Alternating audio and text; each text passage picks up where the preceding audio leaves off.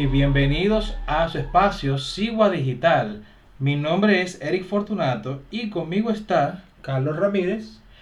Oye Carlos, ¿cuál tú crees que es la cosa que más molesta a un político? Bueno, yo diría que lo que le pasó al partido de gobierno en Turquía, que ellos perdieron dos veces en la capital del país. Ellos hicieron unas elecciones en, en marzo, los municipales, pero perdieron en la capital por un margen de 13 mil votos. Y ellos dijeron, no, hay irregularidades, se perdieron boletas. Fraude y vaina. Sí, fraude y vaina. Ahora, ellos volvieron a hacer elecciones y la oposición ganó con 54%. O sea, no solamente que en marzo creían que había ido fraude, sino como para que, para que no acusen de, de fraude, no, con más fuerza ahora. Con más confianza. Debe ser muy triste. Es triste el caso.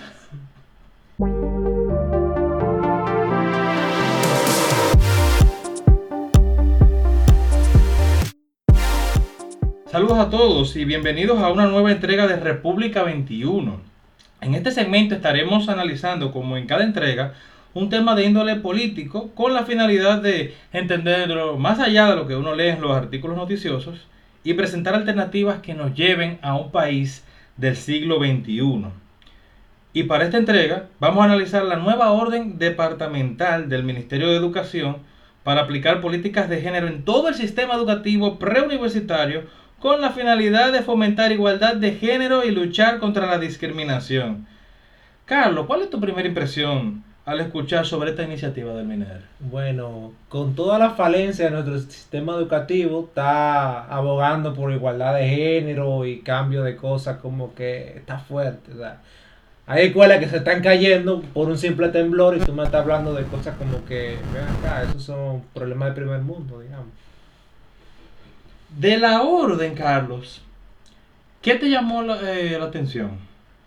A mí me llama la atención de que realmente hace hincapié en abolir los estereotipos de género, según dicen, pero ¿quién establece que es un estereotipo y que no? Eso es muy aéreo realmente. Sí, bastante, bastante aéreo. De hecho, el documento que dice una cosa que es exactamente de eso que quiero resaltar y déjame, déjame leer dice, es el inciso D, trazar las pautas para contribuir con el proceso de desconstrucción de los estereotipos de género que permean la sociedad dominicana en todos los niveles y estratos y de lo cual no escapa el sistema educativo y sus diferentes actores. Óyeme, yo leo esto y yo me quedo como que ven acá, porque tú usualmente no escuchas en ningún tipo de discurso esa palabra eh, de, desconstruir.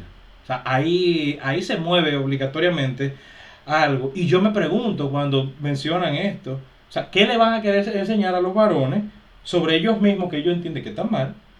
¿Y cuál es el estereotipo correcto que les van a inculcar?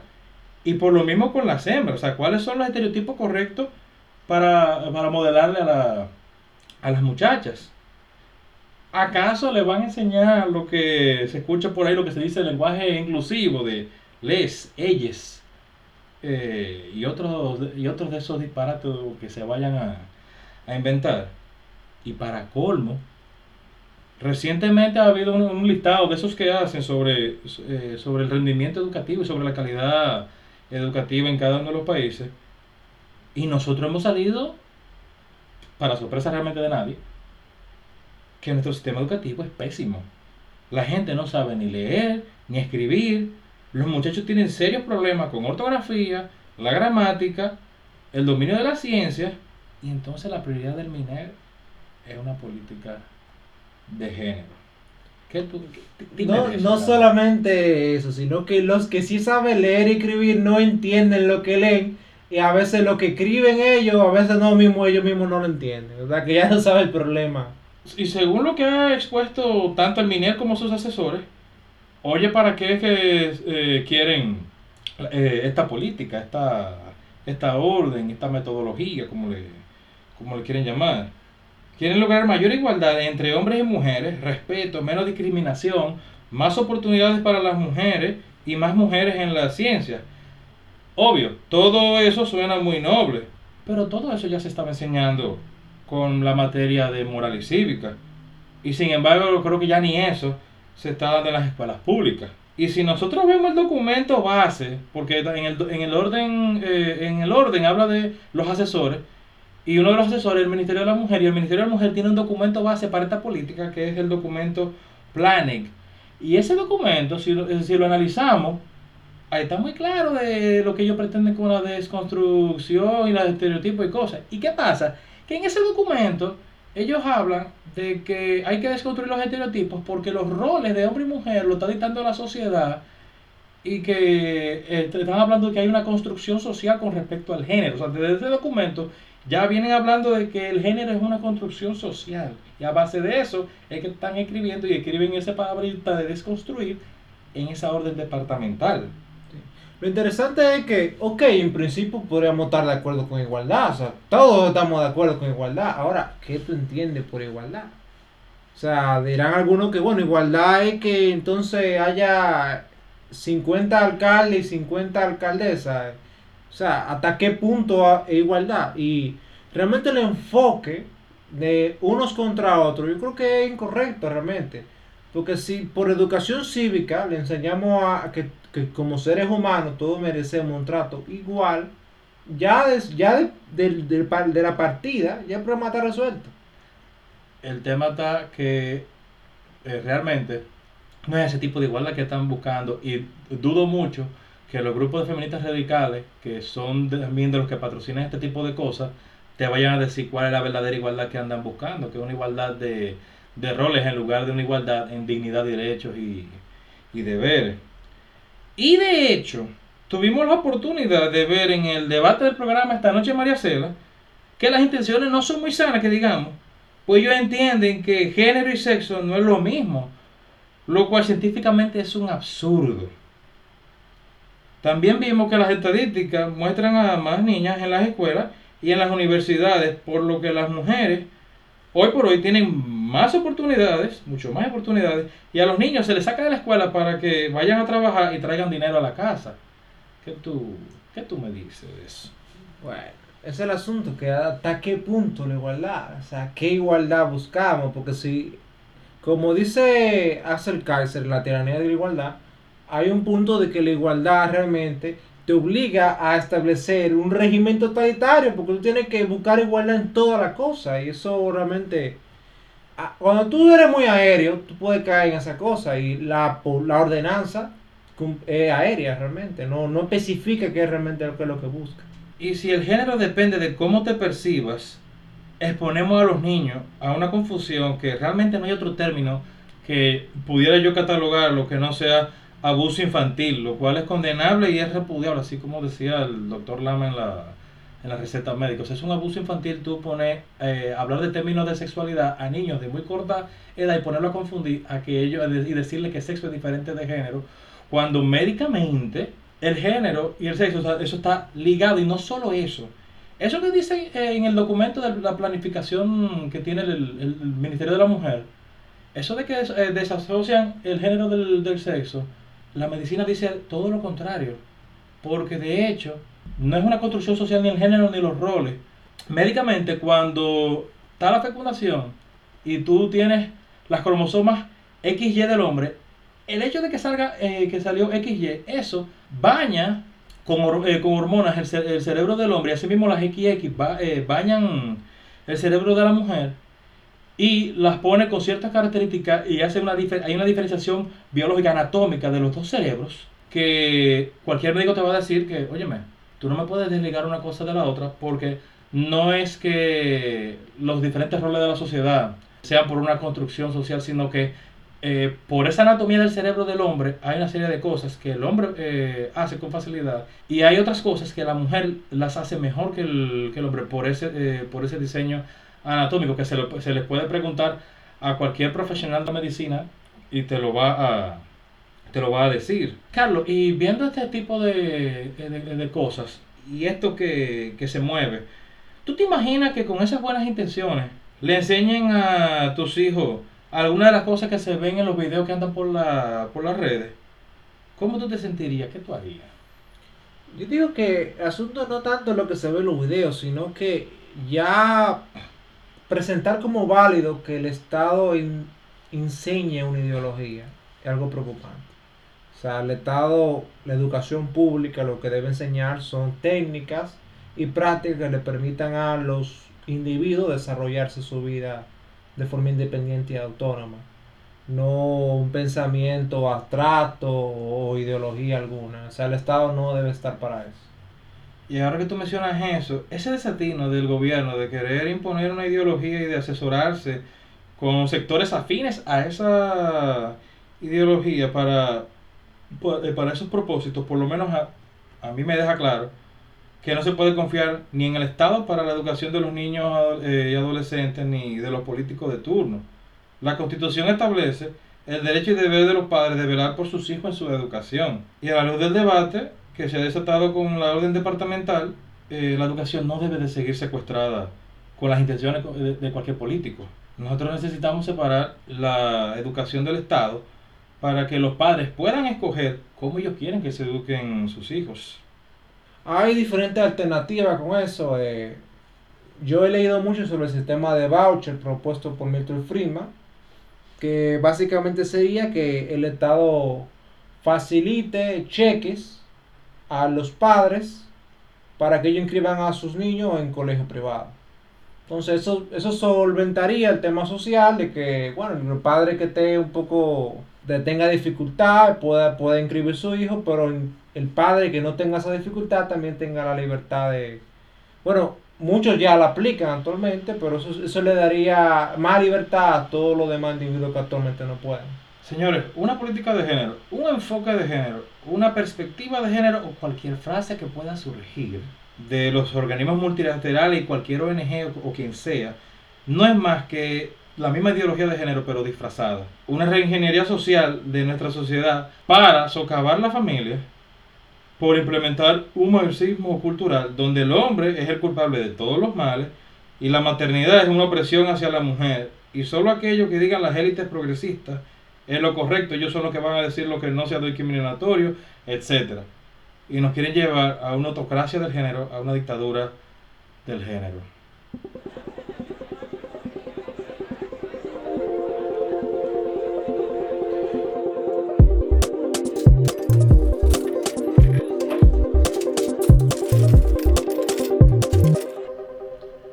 Saludos a todos, bienvenidos a Bagatela, donde en cada entrega trataremos de traer un tema de interés económico y financiero nacional o internacional y tratarlo de forma llana y que todos entiendan el fondo y las implicaciones del mismo. El pasado 11 de junio, el ministro de Economía, Isidoro Santana, dictó una conferencia en la Universidad Autónoma de Santo Domingo, que fue publicada como documento oficial del ministerio en la misma que señala que, abro comillas, el Banco Central está obligado, por interés propio, a mantener altas tasas de interés real y una tasa de cambio sobrevaluada, como una forma de garantizar la permanente entrada de capitales al país. Cierro comillas.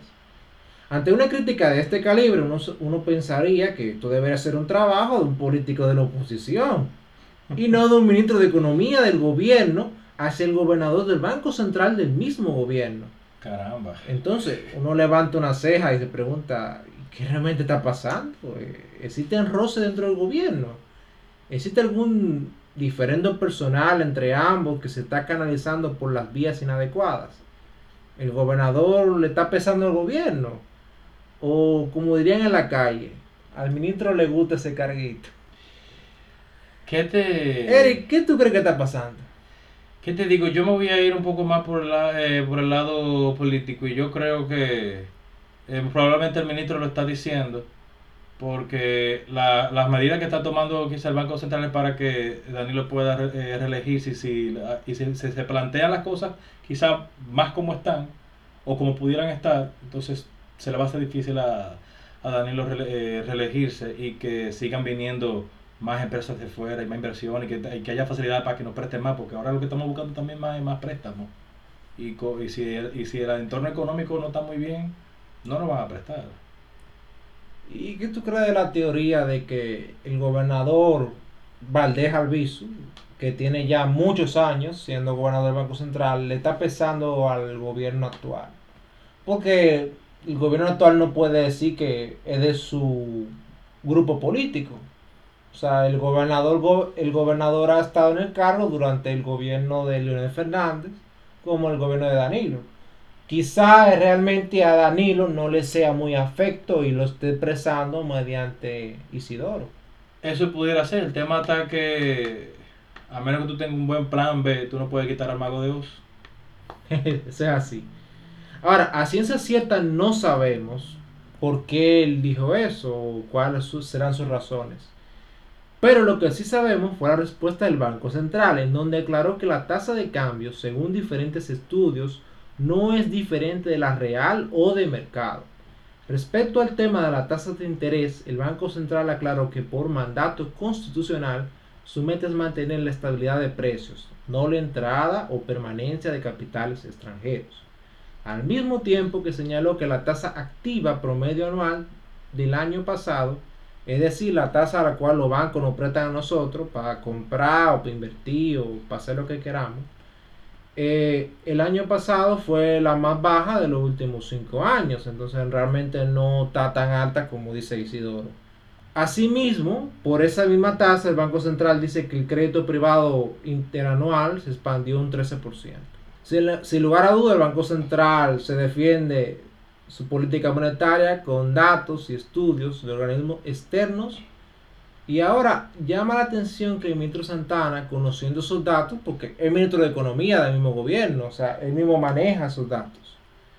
Él trata de echar por el suelo esa política, o sea, no guarda mucha coherencia. Pero uno diría, eh, Eric, ¿Te parece que el peso dominicano está sobrevaluado, como dice el ministro de Economía Isidoro Santana? Sobrevaluado en, mente de nadie cabe que el peso dominicano puede estar sobrevaluado. Todo lo contrario, está eh, eh, devaluado. Quizás no está devaluado como al punto de, eh, de, cuando Hipólito que estaba la tasa al 55 y por allá y casi llegando al 60. Está a un 50, pero como quiera, ya estamos rayando en el 50, decir que el peso no está hablando. Obviamente que si tú comparas que con Colombia, nosotros somos unos ricachones pero, pero no, o sea, el peso no está sobrevaluado, está devaluado y... Sí, pero también tiene que comparar con los salarios medios de esos países. O sea, tú podrías tener una, una moneda colombiana más débil que el peso, pero cuando tú miras los salarios de los colombianos en relación al cambio, al dólar, quizás tienen un salario mayor que nosotros. Pero eso son ya cosas que habría que ver aparte. Ahora, ven acá, cuando tú vas a invertir un... Si tú vas a un país, Eric, a invertir, ¿qué, ¿qué, son las primeras tres cosas que tú quisieras tener a la mano? ¿Qué datos tú quisieras tener para decir si voy a invertir o si me voy a meter en ese lío? ¿Qué es lo que te...? Si yo fuera a invertir, estaría eh, la, el dato de la tasa de desempleo, estaría la tasa del, del dólar, y estaría también eh, qué tanto se le cobran eh, a los consumidores, o sea, el impuesto que, que tienen que, eh, que pagar los, los, ciudadanos. Sobre la tasa de desempleo, sí me gustaría acotarte, Carlos, que para mí sería muy, de, muy importante saber, ok, si la tasa de desempleo está bajita, que la gente, o sea, que hay un buen ambiente, saber que esa empleomanía sea mayormente del sector privado y no del público. Porque si hay una tasa de desempleo eh, baja, pero entonces la mayor, la mayor empleomanía es del, es del Estado, a mí eso me preocupa. Podría ser insostenible, sí. Ahora, lo cierto es que respecto al ritmo de cambio del peso, respecto al dólar estadounidense, ha sido muy estable desde el 2006, con una devaluación lenta de la moneda que al compararse con otras divisas podría ser hasta ideal. Aunque algunos sectores de la economía se animan a una devaluación más acelerada pensando que esto le beneficiaría. Eric, ¿cuál tú crees que debería ser la tasa? ¿Y cuál, o, qué tanto debería cambiar la tasa al año? A mí me gustaría que nosotros pudiésemos llegar, sin más como echarse un sueño, eh, que pudiéramos tener una tasa de, al día por uno. Y que si, si tiene que ir cambiando la tasa, que pueda ir bajando y que vaya bajando que sea 3 centavos de dólar anual. O sea, ¿te gustaría una tasa del 10 por 1 con una cierta apreciación muy lenta? Exactamente. Oh, Lo que sí es que, según una investigación que yo he tenido acceso antes de publicarse en una universidad privada, La correlación entre el sector de las exportaciones, o sea, lo que exportamos nosotros al exterior, y la devaluación es positiva por un margen por un 0.28.